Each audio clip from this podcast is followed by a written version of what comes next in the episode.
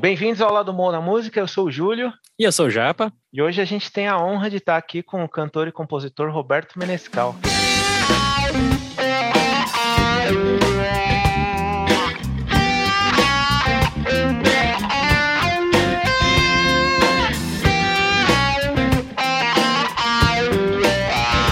Roberto Menescal, é uma honra ter, ter, você com a gente de novo. Muito obrigado por aceitar o, o convite. Né? Você é sempre muito, muito gentil e muito solícito com a gente. Muito obrigado. É isso, foi um prazer, Júlio. Bom, faz tempo desde a última vez que a gente conversou, né? A última vez que a gente se encontrou foi, no, foi aqui em São Paulo, num hotel onde você, tava, você tinha vindo para São Paulo para fazer um, alguns shows. E você estava prestes a comemorar 80 anos de idade, né? E aí já se passaram acho, então já quatro fazem anos. quatro anos. quatro anos, é. Já fazem quatro anos que, que a gente se encontrou da, da última vez.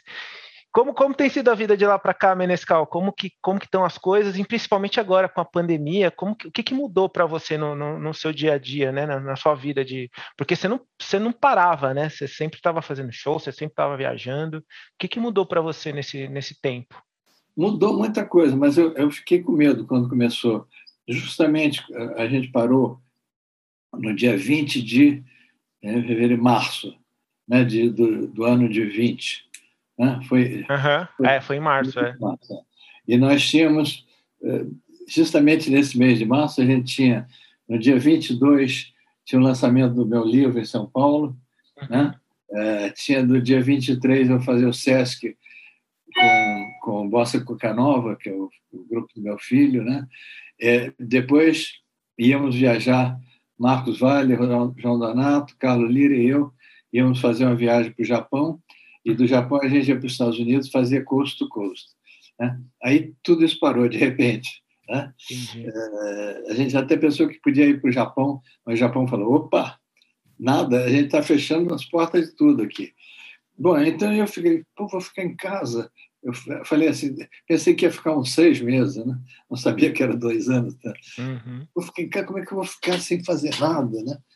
Mas é impressionante porque o poder de adaptação da gente, opa, isso aqui, a tecnologia permite isso. E aí a gente começou a criar coisas assim, né? Eu acho que eu nunca trabalhei tanto na vida. É mesmo? é impressionante, cara. Principalmente é. o exterior, que a gente tinha uma coisa ou outra, mas acho que o exterior também teve o mesmo problema, assim, de o que, que eu vou fazer? E começaram a procurar coisa. E a cantora que aparecia aqui, olha, Roberto, eu sou daqui, eu sou disso aqui, uma cantora russa maravilhosa. Acabou, ela falou, vamos fazer a distância. Ela acabou, olha, eu vou para o Brasil.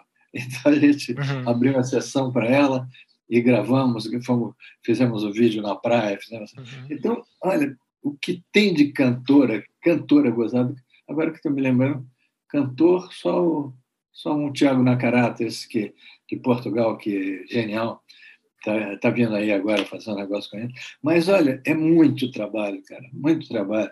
Se eu te mostrar minha agenda aqui, é loucura. Mas tudo bem, estou achando ótimo, né? E, tô, e meu médico, né, meu general já falou assim, de março em diante pode, pode mandar ver que as coisas vão cair, estão uhum. começando a cair e então, tal. Ele falou, só tem uma coisa do carnaval aí que a gente vai ver como é que fica. Então, mas o que, uma, uma coisa que eu, que eu tenho notado, e acho que não sei o que vocês acham, é que a, a pandemia aproximou muito a, as pessoas, né? Mesmo virtualmente, mas trouxe essa aproximação e também trouxe para a gente a certeza, talvez, de que a gente não precisa estar fisicamente em todos os lugares, em todos os momentos, né? A gente pode fazer muita coisa à distância e com qualidade, né? Não sei se, acho que isso tem valido para você também aí, né? Perfeito, cara. Eu tenho, eu tenho até muito, pensado muito no daqui para diante, o que, que vai ser. Uhum. É muito. Depois a gente tem até um papo filosófico aí sobre isso que é interessante.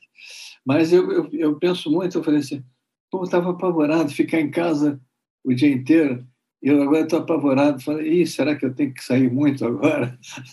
eu estou querendo, já, estabeleci o seguinte, eu vou ficar o máximo que eu puder fazendo coisas de casa, né? o máximo, que dá para fazer muita coisa, muito. Sim. E saio com... Porque eu ia, por exemplo, eu tenho um estúdio de gravação na Barra, eu ia todo dia para o estúdio, 9 horas, 9 horas da manhã estava lá, né? voltava às 7 horas da noite. Eu tá dois anos que eu não vou ao estúdio, e está tudo bem. Né? Meu uhum. sócio tem gravado lá. Então, vou, vou ao estúdio, tem até marcado já as gravações, mas vou quando tiver que gravar. Não tem que ficar no estúdio. Fica em casa, pô, trabalhando em casa, né? Sim. Então, você tem toda a razão.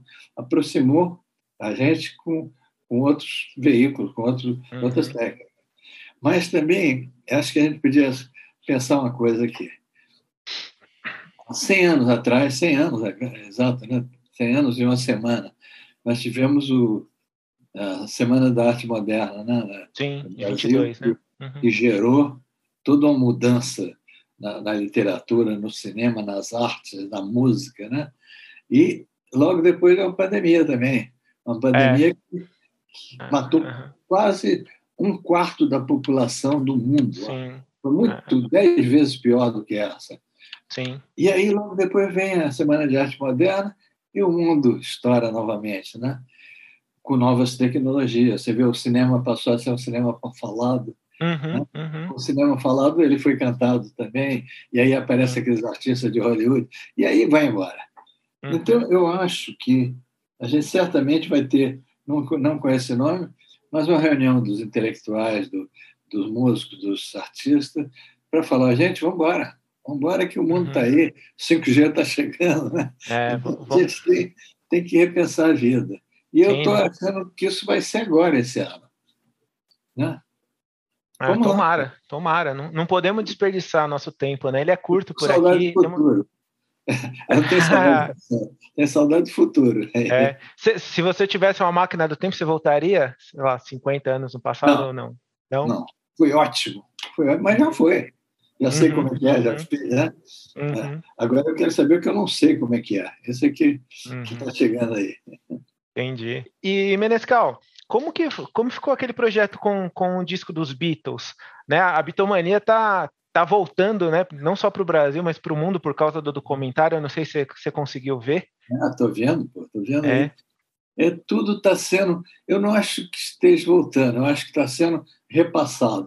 Uhum. Né? Vamos rever aquilo ali, como é que foi? Pô, espera aí. Tal, né? Muitas coisas as histórias foram ficando. É tanta história, tanta coisa, né? Sim. Mas eu, eu acho, eu nunca vi tanto livro sobre sobre música, por exemplo. Uhum. Tem, tem, tem um livro agora que eu li, A História da Música Popular Brasileira Sem Preconceitos. Tá? Uhum. Então, um livro desse tamanho assim que eu, eu digo, cara, como eu sou ignorante, não sabia nada uhum. disso, estava do meu lado, né?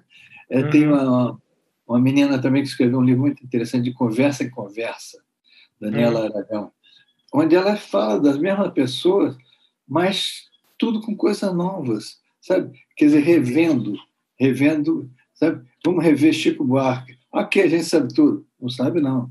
Hum. Ela pega justamente os lados, o lado B da questão, né? Uhum. Então, eu acho que está todo mundo. Os Beatles estão sendo revistos agora, né? Uhum. Rolling Stones tem o cara de Israel me telefonou agora, meia hora atrás. Ele vai fazer um projeto com o Rolling Stone, sabe, com as músicas do Rolling Stone, uhum. em, em Bossa Nova. Né? Ah, é? lá no Japão? É, lá, não, não, ah, desculpa, em Israel. É. Então, Legal. sabe, acho que está todo mundo. Ok, vamos rever para virar a página e, e passar para diante, que uhum, vem de novo uhum. aí. Mas é isso mesmo, cara.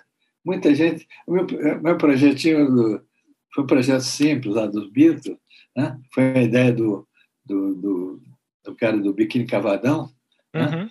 e Coelho, né, que me falou: Você não quer gravar um disco com as músicas do Beatles? Eu de cara eu topo, é só você me, me trazer mais informação, que você está muito mais informado do que eu sobre Beatles. E ele trouxe, a gente fez no instante, e curtimos muito. Mas vários desses projetos vão ser refeitos, né? Feitos uhum. não vão ser refeitos, sem dúvida, sem dúvida. Você falou de livro? Não sei se você conhece esse aqui, ó. Tô lendo esse aqui, ó. Chama O Livro do Jazz. Não. De quem é? É, chama, é Berent, e Husman. É, não, não conheço, não. Como é, é que chama? O Livro ó, do o, Jazz? O Livro do Jazz, de Nova Orleans ao século XXI. Deixa eu tomar nota aqui. Esse cara, ele era um alemão. Esse, esse livro foi escrito, a primeira edição dele acho que saiu em 1950 e pouquinho, não vou me lembrar agora e depois ele foi sendo atualizado, né? E tem uns prefácios bem legais, e no meio do livro também tem bastante coisa de moça nova. Tem, tem seu nome, tem seu nome aqui, tem o nome de, de, de toda a turma aqui. É, até então, meu é, nome. Tem até seu nome aqui. então, é um livro que é, vale, vale a pena. Ele fala Mas, aqui, por exemplo. Eu estou lendo tudo, cara. É? Estou lendo tudo. Uhum. Ó, ó, uma coisa que ele fala aqui, ó, na página 447. O interesse dos músicos de jazz pela música brasileira depois, eh, cresceu depois que o guitarrista Charlie Bird foi ao Brasil em 1961. Um ano depois, ele e Stan Getz gravaram o álbum Jazz Samba, incluindo o célebre Desafinado de João Gilberto e Antônio Carlos Jobim. Então foi aí que a bossa chegou lá nos Estados Unidos? Foi com esse, é, através chegou, do Charlie Bird? a gente chegou em 62, né? Porque, uhum. na verdade, nós éramos muito ignorantes no, uh, no sentido de saber como é que a nossa música estava fora. Ninguém dava bola, a gente estava querendo fazer música aqui. Né? Mas aí, eu tenho até vergonha de falar, mas vou falar aqui. O, o cara do Itamaraty, o Itamaraty resolveu fazer um lançamento da Bossa Nova nos Estados Unidos. Aí um cara me telefonou, executivo de lá, alto. Ô, Roberto, sou não sei quem do Itamaraty. Ah, legal. Olha, nós vamos fazer um, vamos levar a bossa nova para os Estados Unidos. Eu, cara, que bacana. Lá para o Carnegie Hall. Eu não sabia o que era Carnegie Hall, nada. Né? É bacana, bacana. Quando é que vai ser? Vai ser em novembro, no começo. De cara, eu não vou poder ir. Por quê? Eu tenho, eu tenho uma pescaria marcada em Cabo Frio, porque eu era mergulhador, era uhum. um tremendo predador, sabe? matava os peixes todos. Então, nós levava muito a sério. Ele falou, pô, mas eu digo, não posso, eu já aluguei barco, tudo, está alugado.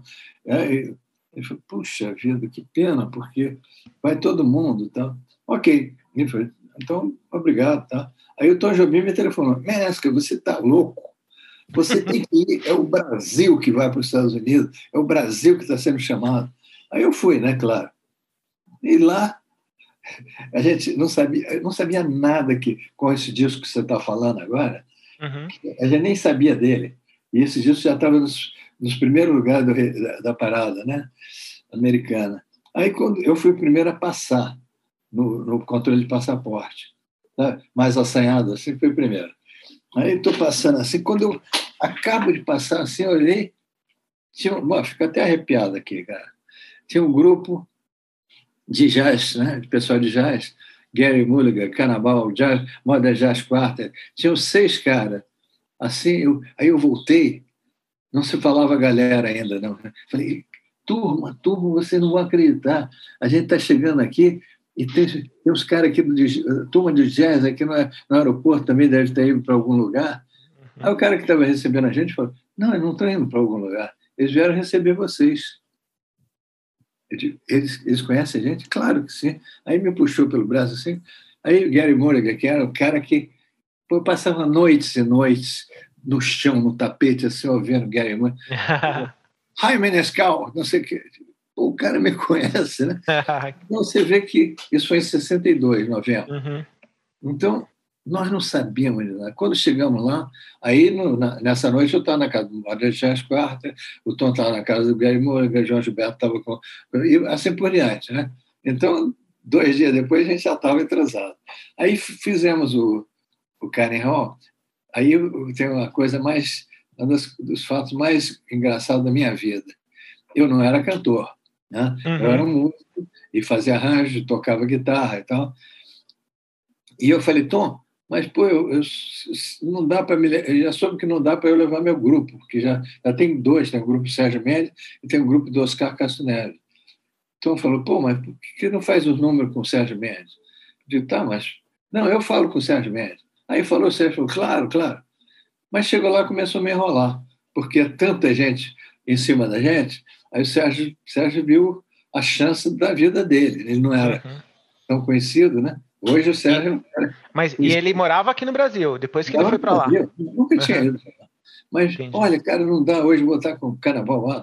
hoje, ele tá, eu digo, cara, está chegando. Não, mas a gente passa lá na véspera, tá? Aí nós fomos na véspera para ensaio no, no, no Carnegie Hall.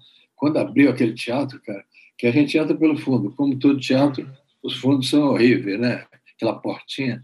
Uhum. Quando eu olhei aquela coisa de pô, cara, que loucura, quantos lugares tem? São 3 mil. Tá. Aí eu falei, Sérgio, vamos, vamos dar uma passada. Ele falou, cara, não vai dar mais, não vai dar, porque. Eu falei, tá, então tudo, tudo bem. Cheguei para o produtor falei, olha, eu não vou poder fazer o show porque é, o Sérgio Mendes, que ia tocar comigo, não, não vai poder tocar. Ele falou, não, mas você vai cantar no show. Eu digo, cara, mas eu nunca cantei, eu não sou cantor. Não, você canta muito bem, você canta. Então, eu estreiei no Carne Hall, cantando. Eu duvido que você encontre uma pessoa que estreou cantando no Carne Hall. não, acho que não. No dia seguinte acabou a minha carreira de cantor. Foi a carreira mais rápida que teve. Então, mas, isso mas... está nos meus, nas minhas histórias. É, com certeza. Começou em grande estilo, né? Mas assim, você acha que a, a bossa nova, por ser um, um, um, ritmo onde a, onde a voz é mais baixa, né? Você acha que ela possibilitou mais gente é, cantar, mais gente, ser, mais pessoas a ser cantores? É, a bossa nova, eu acho que foi a música dos compositores. Uhum. Aí os compositores, ah, também vou mostrar aqui. Peraí, vou, não sei o que. Né? Uhum. E a gente fez ela baixinha assim porque é, a Copacabana era o auge, né? Todo mundo queria morar em Copacabana, todo mundo. O cara trabalhava na cidade, mas queria morar em Copacabana. Então, por exemplo, meu parceiro Ronaldo Bosco morava num prédio que eram 12 apartamentos por andar, né? na rua Baratebeiro. E até as paredes eram assim, cara. Né? Aí eu me lembro que eu fui um dia, Ronaldo falou, passa aqui, Beto, a gente vai para casa não sei o quê, a gente pega um táxi aqui. Aí, ok. Ele subiu e falou: Deixa eu te mostrar, não, negócio novo que eu fiz aqui. Aí o cara, pam, pam, pam, olha o barulho, cara. Pô, barulho da manhã, tô, tô, saindo de casa às sete horas da manhã. Pô, Ronaldo, aqui, pô, ainda estou ouvindo. Tô... Então nós habituamos a tocar tudo baixinho. Um cantinho, um violão, esse amor, uma canção. Então a Bossa Nova ficou com esse com esse estilo de uma coisa íntima, baixinha. Né? Era bom, porque as meninas iam, iam chegado para perto para ouvir. Né? para ouvir. Como é que é a letra? Uhum. E aí, em 1963, o, o João Gilberto gravou um disco lá fora, né, com, com Stan Getz. Stan Getz. Isso também ajudou a, a, a difundir, a divulgar mais a, o estilo lá, lá para os americanos, né? Sem dúvida, não tem uhum. dúvida porque o Stan Getz estava no auge, né? Como, uhum. gravou um disco antes, né? Da, uhum. da, chegada da gente. E chamou o João. O João achava ele ruim para boa. O João falou, olha essa galinha, pá, pá, pá, pá, tocando aquele saco. E, tanto que é, Astrud Gilberto, que era a mulher do João, né? foi, foi também para lá e o João falou, eu não vou lá hoje não, a gravação era o dia que eles iam gravar Garota de Ipanema. Era o uhum. lançamento. Daí ela falou, mas João, tá tudo, eles estão lá, os músicos, esperando. Não vou, não. Aquela, aquele som daquele sax é muito fino. Vai você lá e diz que eu não vou. Porque é só para passar a música, para eles verem se o arranjo está legal. Aí a Astrid foi e explicou que o João estava doente, não sei o quê. E o cara falou assim: você passa para gente? Ela passou, o cara falou: opa, eu não quero João, não, eu quero você. Uhum. Essa é a história com Garota de Ipanema. E essa, e essa versão dela, pelo que, eu, pelo que eu já vi, parece que é a segunda música mais tocada. Só fica atrás uhum. de Yesterday dos Beatles. Verdade, verdade. Uhum. Olha que coisa, né? O destino, como é que é. é. Ou a loucura do João que proporcionou a mulher dele. Né? e, e hoje, você acha que tem que o, o movimento da, da, da, bossa nova, você acha que ele tem a chance de, de, de um, de um reavivamento, de gente nova é, tocando bossa nova aqui no Brasil? Porque, pelo que você comenta, tem muita gente fora, né, que está fazendo bossa nova. Mas no Brasil... Mas no Brasil você tem pouca gente. É? Mas o que, que acontece? Eu acho que a bossa nova, ela pode ser comparada, estou falando com carreira, com uhum. jazz. Uhum o jazz está aí há 100 anos, fez 100 anos agora. É. E, e não é a música de maior sucesso, mas ela está há 100 anos aí. Né? Uhum. A Bossa Nova está há 60 anos aí. Não é o sucesso, né? não é o funk, mas está esse. E a gente faz show que não acaba mais. Né? Mas é, é um grupo que vive aquilo e que exige da gente sabe, essa presença Então, hoje, graças a Deus, a gente está muito bem em termos de apresentação, mas não pensa que vai ser uma coisa de. Quer dizer, pelo menos é como eu penso, não vai ser uma coisa de, de sucesso. Não, não, nunca uhum. foi grande sucesso, mas não, não vai. Agora, por exemplo, tem uma menina, você deve ter ouvido falar já dela, se não ouviu, você tem que ouvir, é Ana Lu Sampaio. Não, vou anotar não? aqui. Rapaz, o que, que você está fazendo me entrevistando? Lu Sampaio, cara. Vai ver, tem 13 anos, cara. Nossa. Vai ver o que essa mulher canta. É. Olha, Elis Regina, que estivesse aqui, eu ia falar assim: Elis, se cuida, hein? Porque tem uma menina chegando aí. Vê, vê, você entra no Instagram e, e, lá tem as coisas todas. Ela gravou comigo, com o Ivan, o Marcos Vale, com, com todo mundo. Ela já fez videozinho, né? Ela canta bossa nova como ninguém, como ninguém, sabe? É, mas canta outras coisas, MPB, muito bem. É, é, fera, fera, fera, fera. Tem hoje mesmo, hoje veio um menino aí de, do Ceará. É impressionante, cara, como canta, como toca. Tá? E novo, sei lá, tem 20 anos, 22 anos. Né? O cara que ganhou o, o The Voice agora, não o The Voice mais que está agora, The Voice normal, né? É, é um cara do Ceará também, me lembro o nome dele, que, que maravilha de cantor, que maravilha de voz, cantando baixinho, acabou ganhando, eu devo, todo mundo cantando para cima, ele cantou uhum. baixinho e ganhou. Né? Então tem muita gente chegando, mas eu não quero falar de bossa nova. Eles estão chegando cantando tudo, cantando uhum. MPB, cantando tropicália, cantando, sabe, cantando bossa nova, muitos, e todos eles, a maioria me procurando para pô, queria bater um papo, conversar e tal. E eu recebo muita gente. Eu acho que me informa e eu acho que eu posso ajudar de alguma maneira a, a eles, entendeu? Então eu acredito que Bossa Nova vai sobreviver a vida inteira como jazz. Uhum. Ela é a companhia do jazz, assim. Você acha que a Bossa Nova é irmã do jazz? Eu acho que é sobrinha. Sobrinha? Sobrinha, ela veio depois e mamou muito de jazz. Né? Bossa Nova uhum. mamou. Nós, o que a gente gostava na época era o jazz. Porque uhum. era música, nós não tínhamos nossa música. Nós, de 18 anos, não tínhamos.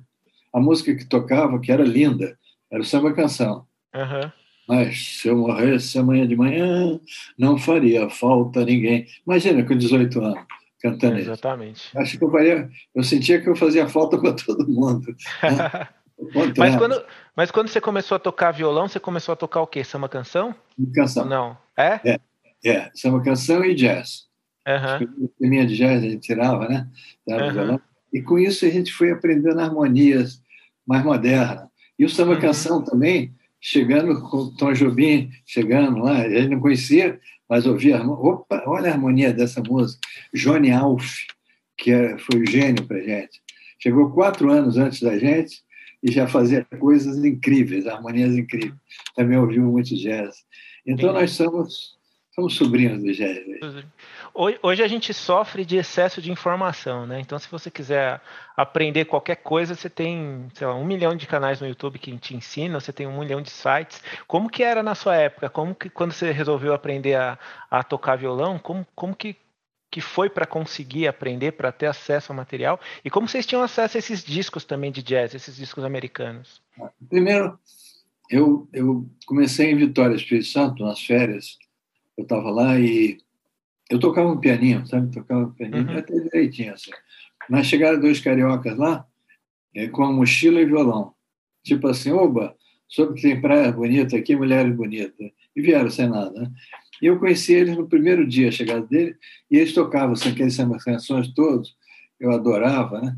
E aí, no dia seguinte, eu estava com o violão emprestado, um amigo meu, e tentando tirar. Mas vim para o Rio, que eu morava no Rio já, e falei, pô, como é que eu vou saber? Aí fiquei perguntando, fui numa loja que tinha aqui, chamava Rei da... Não, Rei da Voz não. Bom, uma loja de música, de instrumento de música, né? E perguntei, vem cá, tem, você sabe de, de, professor? Ele falou, nós temos aqui um grande professor na loja, ele dá aula, é, de Lermando Reis. Eu digo, não, mas não é isso, eu quero outra coisa, coisa mais moderninha. Assim. Não, não sei. Mas tem, tem, um, tem um livro que nós não temos aqui, não. É um livro de um cara chamado Bandeirantes, que é um cara que toca violão, mas nós não, acabou, acabou, acabaram o livro. Aí eu falei, ah, se você quiser, ele mora em Botafogo.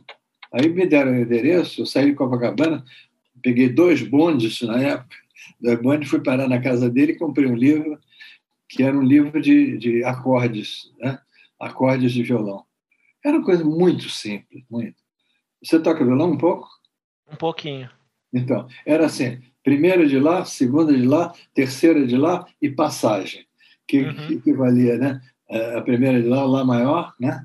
A, a segunda era o Mi sétima, a terceira de lá era Ré maior, e a uhum. passagem era Lá sétima. Era justamente para ir para o Ré, né? Então. Fiquei louco com aquilo. Né? Então, nós não tínhamos. Imagina se eu tivesse hoje essa coisa. Mas com isso foi, daqui a pouco eu conheci o Carlinhos Lira na escola, no colégio, né? Uhum. E ele falou, ah, rapaz, eu também estou estudando aqui no livro do garoto. De garoto, não, é um garoto? Não, não, o garoto é o apelido dele. Né? E a gente começou e pega aqui e conhece os Casnero e conhece. Ah, aí vai embora, cara. Mas não tinha, não tinha um livro legal de estudo. E imagina você queria tirar uma música X. Cadê os acordes dela? Não tinha. É, tinha nada. Tinha. E os discos? Os discos, eh, eu já, já começava a comprar disco. Tá? Uhum. Minha mãe me, me, dava graninha escondida do meu pai, né? porque ela falava: Você está estudando pouco, mas eu tenho que ouvir isso. Tá? Então ela dava, eu ia comprando, ouvia falar, né? Ouvia falar. Aí teve um disco até do, de um guitarrista que eu fiquei louco com ele. Eu esque... Olha, cara, eu estou me esquecendo até do meu nome agora. Impressionante. Eu estou com a cabeça o HD está muito cheio demais, uhum. é. Bom, mas é, é, esse guitarrista, eu comprei um disco dele, mas fiquei mais louco do que com o disco, eu fiquei com a guitarra do cara, Jimmy Hall. Jimmy uhum. Hall. Quando eu vi a capa do disco com aquela guitarra, eu falei, eu vou passar ano, mas eu vou ter uma guitarra dessa. E passei muitos anos. Passei, na verdade, passei 50 anos e um dia eu estou no, no, Grammy, eu ganho o prêmio do Grammy, e de tarde eu fui ver o, uma coisa que é o, o Sea Aquarium, né, que tinha no hotel. Uhum. Aí fui andando, andando, assim, ninguém, né? Porque a coisa acontecia de nós. Aí um cara falou assim: Menescal? No corredor, eu falei: Sou. Eu posso falar com você? De claro. Eu li uma entrevista sua que você fala da guitarra do Jimmy Hall você era louco por ela? Ele, não, eu era não, eu sou louco por ela, mas nunca tive acesso a ela. Ele fala, eu que faço a guitarra. Ah, é? Que... Faz? Mas eu olhei e falei, achei o cara muito jovem para ser ele, um cara dos 40 anos, vamos dizer, né? uhum. né? Jim Hall, eu vi quando eu tinha 18 anos. Aí eu falei, mas você, você é tão jovem. Você fala, não, mas a verdade é o seguinte, meu pai é que, que lançou a guitarra. Meu pai que fundou a fábrica, mas hoje eu sou o dono da fábrica. Meu pai morreu, faleceu. Eu sou dono. Você não quer visitar a fábrica? Eu digo, é tudo que eu quero. Quando é que você vem a Nova York? Eu digo, eu vou estar com o Marcos Vale daqui a dois meses, no Birdland, numa casa boa de jazz. Ah, nós fizemos show lá. Aí o cara foi no show e falou, Roberto, eu sou aquele cara do... Pum, bacana. Me levou, claro que eu saí com a guitarra né, na mão. Lógico. Guitarra do do Jimmy Hall. Do Jimmy Hall. E como é o nome da, da fábrica? A, a, fábrica é, ela tem dois nomes, mas a, deixa eu te mostrar aqui, peraí. Ela faz dois ou três instrumentos, né? Mas essa daqui é a guitarra principal, Sadovski. Uhum. Você Sim. pode ver ali, é uma das bichas mais, mais famosas do, Sim. Do ela, ela é um show. Para mim é meu, é o meu xodózinho, né? E aí, e aí consegui, 50 anos depois, consegui realizar meu sonho. Né? Uhum. Então o sonho está aí, rapaz. Tá, a vida está aberta uhum. para o sonho, para quem sonha. Com certeza, com certeza. E aí, teve uma época que você parou de tocar, né? Você, eu, eu, eu vi uma, uma entrevista sua, eu acho, que você comentou que você vendeu todos os seus instrumentos. Você é, desfez seus instrumentos? Tudo, porque eu, eu fui, uhum. fui contratado para ser diretor artístico da Poligram. Uhum. Foi justamente, não foi por causa de mim, não, mas é. foi a hora que a Poligram estourou. Então, eu tinha entrado ali, entrei em 70. Em 71, o Poligram estava em primeiro lugar, saiu de quarto lugar no mercado, foi para primeiro, porque o André Medani, que era o presidente, que era um uhum. cara fabuloso, ele mudou a música brasileira. Né? É, eu li a biografia dele, é espetacular. Impressionante, cabeça do cara, né? E aí, cara, quando eu vi, eu tinha 60 artistas na minha mão. Né? E 60 artistas, se você vê, se você ver uns 30 deles, você fala assim, cara, como é que você podia dar conta disso? Eu digo, não podia, mas fazer o possível, né? Caetano, Chico, Gal, Betânia, Gil, é, é, Jorge Ben, é, Evanine, é, Erasmo é, né, vai por aí todo mundo, Elis Regina. Né? Então, rapaz, era o tempo todo. Ó, oh, Roberto, pô, eu estou aqui, mas não consegui não sei o quê. Você pode conseguir isso bem. Olha, eu queria gravar essa música, eu vi você. Eu, louco, logo, logo falei assim, não posso. Primeiro, não posso, não devo fazer música e mostrar para eles, porque eu estou com a situação privilegiada aqui. Eu estou com todos eles na, do meu lado. Não é justo o compositor lá dele, doido para mostrar a música para o Chico, para o Gil, para ele, uhum. e eu estou ali do lado, olha aqui, ó, minha música. Sabe? Então eu falei, não faço música mais. E aí, violão, sei lá, meu filho foi vendendo meus instrumentos, não sei o quê. Quando eu vi, fiquei 15 anos sem tocar e sem fazer música, né? Aliás, fiz uma música que foi o Bye Bye Brasil com o Chico Buarque, né? porque foi encomenda. O cara me encomendou fazer a música para o filme dele. O filme chamava Bye Bye Brasil. Mas foi a única música, porque eu fiz para o filme. Ela até foi gravada depois na companhia, mas eu não fiz para o Chico gravar. Fiz para o filme, acabou o Chico falando, não, eu quero gravar. Então foi assim, até que 15 anos depois, a coisa coçou, e o negócio da música ficou ruim para mim, porque eu lutava muito pela música, pela qualidade. E, vou dizer, nos anos, três anos antes de eu sair, o Jabá tomou, Jabá tomou conta das rádios, né? Então, não tocava o que era melhor, tocava uhum. o que o Jabá maior comprava. O que né? pagava mais, né? É, aí, cara, eu digo, não, a companhia não precisa mais de um diretor artístico, precisa de um bom comerciante, né? Que vai lá e negocia com os caras. Aí eu voltei para a música, graças a Deus, e estou nela até, até partir. Ah, que bom. E aí, e aí para voltar, quando você voltou, você, né, você, 15 anos sem, sem tocar violão, você, você sentiu dificuldade ou foi, ou foi natural? Foi, foi como Olha, andar de bicicleta? É, não, não, não foi não. Primeiro que eh, eu, eu voltei também por causa da Nara, Nara uhum. Leão, a companhia queria dar um presente para a Nara Leão, porque ela sempre renovou com a companhia, nunca pediu nada. Todo artista pediu um advance, pediu né, uma grana adiantada. Nara falou, não, não, não, não quero. Eu digo, uma companhia que te dá um presente. Ela falou, que, que presente? Eu digo, Nara, se quiser um carro, a companhia te dá, porque são 10 anos. Não, não quero carro, não. Eu posso pedir um presente? Pode pedir o que você quiser, a gente dá. Ela falou assim: eu queria fazer um disco de, de violão e voz. Eu, mas, mas nada, isso você pode fazer a qualquer hora. Não posso, não, porque eu tentei três vezes nesses dez anos, e vocês botaram baixo aqui, uma guitarra aqui, uma bateria aqui, umas cordas aqui, e acabou não saindo tal disco. Eu falei: eu te prometo que, que, que a gente faz esse disco com você.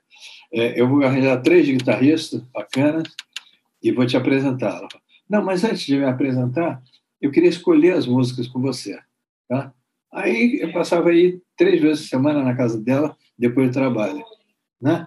Aí ficava assim, é, essa música, pô, legal. Aí ela fala, mas que tom? Vê se meu tom tá bom. Aí eu comecei a pegar no violão para tirar o tom dela e eu podia fazer uma introdução assim, né? Aí quando chegou o ponto, eu falei, bom, nós estamos com o disco pronto aqui, vamos, vamos gravar? Ela falou, vamos. Eu digo, vou te apresentar então os três caras. Roberto, não, boa, quem vai fazer esse disco melhor que nós? Né? Aí a gente fez o disco, gravei o disco, o disco foi lançado, o Japão falou assim: ah, nós queremos esse disco aqui. Não pode lançar. Ele falou, não, nós queremos vocês aqui lançando o disco. Aí eu fui para o Japão, tocar ao vivo novamente, né, nervoso. Mas quando cheguei lá, nós fizemos 12 shows né, nessa ida. Né? E gravamos um disco lá chamado eh, Nara Garota de Ipanema. Né? E aí, é, quando voltamos, eu falei para a Poligram, eu vou sair da Poligram. Pô, cara, por quê? Você não aceita na, proposta de ninguém, não. Digo, ninguém está propondo nada, não. Eu que estou... A vida está me propondo. Né? Então, eu vou sair, sair, e aí me dediquei. Mas eu trouxe um violão do Japão, um violão chamado Morris, Morris, muito bom, violão elétrico, né? que eu precisava do violão elétrico. Bom, aí é, eu trouxe violão maravilha, mostrei um cara aqui chamado Martal. Martal é um craque, né? Luthier craque. Botou um violão muito bom, botou ele como queria. Aí, um, três meses depois, o violão começou a dar umas distorções no negócio. Martal, o violão tá horrível, não dá para tocar. Eu, Pô, um violão tão bom, cara. O que que houve? Eu digo, não sei, eu estou tocando aqui, o som tá horrível. Ele falou, você já verificou a bateria se tá boa? Eu falei, bateria? Eu não sabia que tinha essa coisa. Ele falou, vem atrás, tem uma tampinha. Uhum. E foi assim, eu fui reaprendendo tudo. Né? Peguei uma semana de aula com o Nelson, Nelson Faria. Uhum. Ele falou, não, uma semana, Roberto, só para botar teus dedos novamente no lugar. Né? E com Lula, Lula Galvão, que é, para mim é um gênio. Assim. Peguei uma semana também, uma semana com uma, semana com outra. Falei, bom, agora eu vou à vida. E foi assim. Estou feliz, estou feliz de estar tá tocando, estou feliz de estar tá arranjando e, e gravando. Uhum. Nunca foi tão bom. Ah, que bom, que bom. E a biografia saiu, né? Mas o, o, o lançamento foi, foi atrapalhado pela pandemia? Ou... Foi, justamente isso dois dias depois que fecharam, uhum. né? Chama-se. Uhum. Eu nem sei se tem ele aqui. Não, não tem aqui, não. Chama-se o arquiteto, o arquiteto musical. Uhum. Né? porque meus irmãos são arquitetos, né? E eu fui o arquiteto musical. Uhum. Mas tudo bem, rapaz, foi lançado, está aí nas livrarias e tudo, e está muito bom. Foi escrito por uma prima que eu não conhecia. Ela me conhecia, quer dizer, eu conhecia ela, ela uhum. me conhecia muito, mas ela nunca me disse que era minha prima. Tá? Ficou, ela ia no show, todo show ela ia, todo, todo. Aí ah, os cachorros estão latindo porque os caras chegaram, tudo bem, né? Não tem problema não, né? Não, não tem problema nenhum. Aí ele tira depois. Ele faz assim. É, tira... o, o, Japa, o Japa é, é mago. Vai fazer parte, não tem problema não. Bom, aí eu, eu comecei, eu voltei, comecei a tocar e comprei, comprei uma outra guitarra, né? Com, com as coisas que ele me ensinava, tudo eu entrei novamente na música com toda a força. Né? E aí, essa menina, que eu, que eu, que eu conhecia, mas não sabia que era prima, começou a me seguir. Me seguia, me seguia, me seguia. Todo show ela estava, todo. Aí um dia, é, eu fiz uma série aqui no Rio, um ano inteiro, fazendo um, um fim de semana por, por mês. Né? Então, fiz 12 fins de semana. E ela ia com a turma dela toda. Né? E a gente já se conhecia, acabava o show, ia lá na mesa. Então, Aí ela falou, Roberto, último dia, né? Eu preciso falar com você. Como é que a gente faz? Eu me telefono. Como é que... Ah, tudo bem, eu posso telefonar? Vai, cara. Telefonou e falou assim: primeiro eu quero te dizer, eu sou sua prima. Você, é minha prima? A gente se conhece uns cinco anos. Você agora que me diz sou. Eu sou filha do Humberto, sou prima mesmo, né? Aí ela falou: eu, segundo o seguinte, eu, eu quero pedir licença para escrever um livro sobre você porque eu estou nesse tempo todo eu estou levantando tudo. Eu sei de você mais do que você sabe. Né? Eu digo tudo bem, pode escrever. Só uma coisa, eu não quero ler o livro até ele sair. Por quê, Roberto? Não, porque já sei como é que é. E não, não põe isso não, porque isso foi chato. E não, ah, ou valoriza isso aqui. Não, eu quero o livro teu, o livro que você escrever. E foi bacana quando o livro saiu já impresso, ela me trouxe um. E eu gostei muito, porque não é um livro didático, né? sabe? Nasceu em tanto, depois, aos cinco anos, fez isso, e aos dez, nada disso. Ah, nasceu, entanto, aos 20, pegou o violão e foi assim, né? Então é isso, quer dizer, eu vou acumulando coisas, vou gravando meus discos, vou gravando Beatles, vou gravando tudo, e a vida está muito boa, graças a Deus. E já tem show marcado, então, para para depois eu já tenho, já tenho, é, já tenho, eu tenho que fazer o Sesc com Bossa uhum. Nova, né? uhum. né? Vou fazer depois com essa menina Ana Lu. Com a Ana Lu eu vou fazer uma série de coisas. A gente, ela vem para cá, acho que daqui uns depois do Carnaval. Uhum. Ela com o pai dela vem para cá, vou ficar aqui em casa, onde a gente vai passar assim, uma semana de, de trabalho, deixar tudo prontinho na ponta da, da língua, né? E vamos sair com um show só nós dois ou um show nós e um quarteto e um trio, né? Quer dizer, formando um quarteto aqui.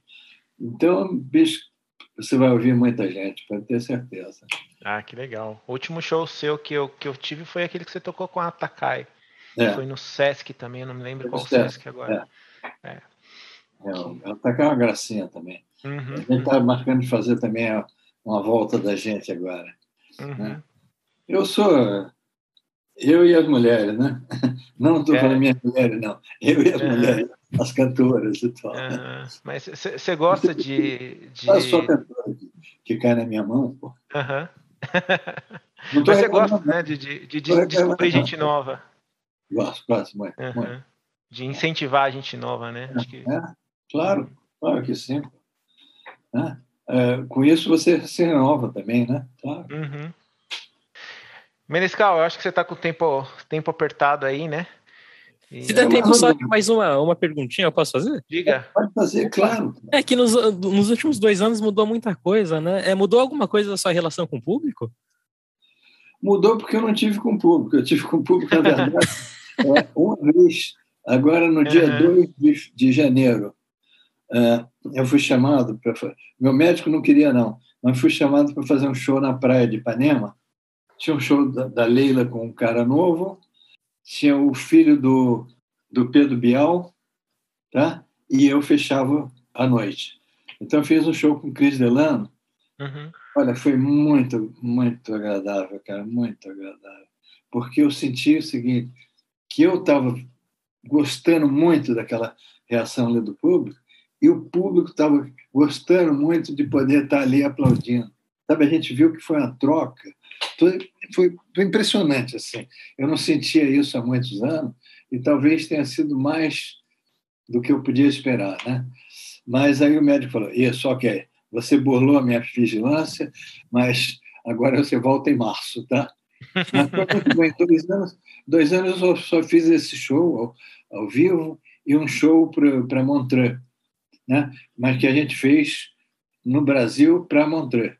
A gente uhum. fez todos os cuidados possíveis e gravado aqui no, no 6, aqui Copacabana. Para o Festival de Jazz, né? Hotel, é. E, e, aí foi muito bom. Eu e Marcos Vale. Né? A gente saiu bacaninha, à distância, os músicos todos, a separação com acrílico, das todas, assim. Uhum. Foi, foi muito legal, cara, muito, uhum. muito bacana também. Mas eu tô querendo, tô querendo ir ao vivo agora. Estou querendo abraçar as pessoas, estou querendo. Estou sentindo essa falta. Sabe? É, imagino, né? Ficar dois anos em casa. Acho que está todo mundo sentindo falta tá de sentir mundo, é. abraço, é. né? É, exatamente. Verdade. Exatamente. Tomara Vai ter muito abraço. Vai ter o festival do abraço aí. É, exatamente. então, estamos ansiosos para a sua pra volta aos palcos, para você voltar aqui para São Paulo, né, Pri? Vai ver, já já, já eu vou estar por aí. Uhum. Já já. Você vai saber. Não, com certeza, com certeza, Menescal. Dava para bater mais papo, mas se você tá com o tempo apurado aí, né? Vamos. É, cara. Vamos você... te deixar. Vou lá atender meus clientes. Olha, vai lá. Obrigadão, hein? Nada, Fica prazer. com Deus aí. Obrigado. Vou lá. Tchau, tchau. Até mais. Tchau, tchau.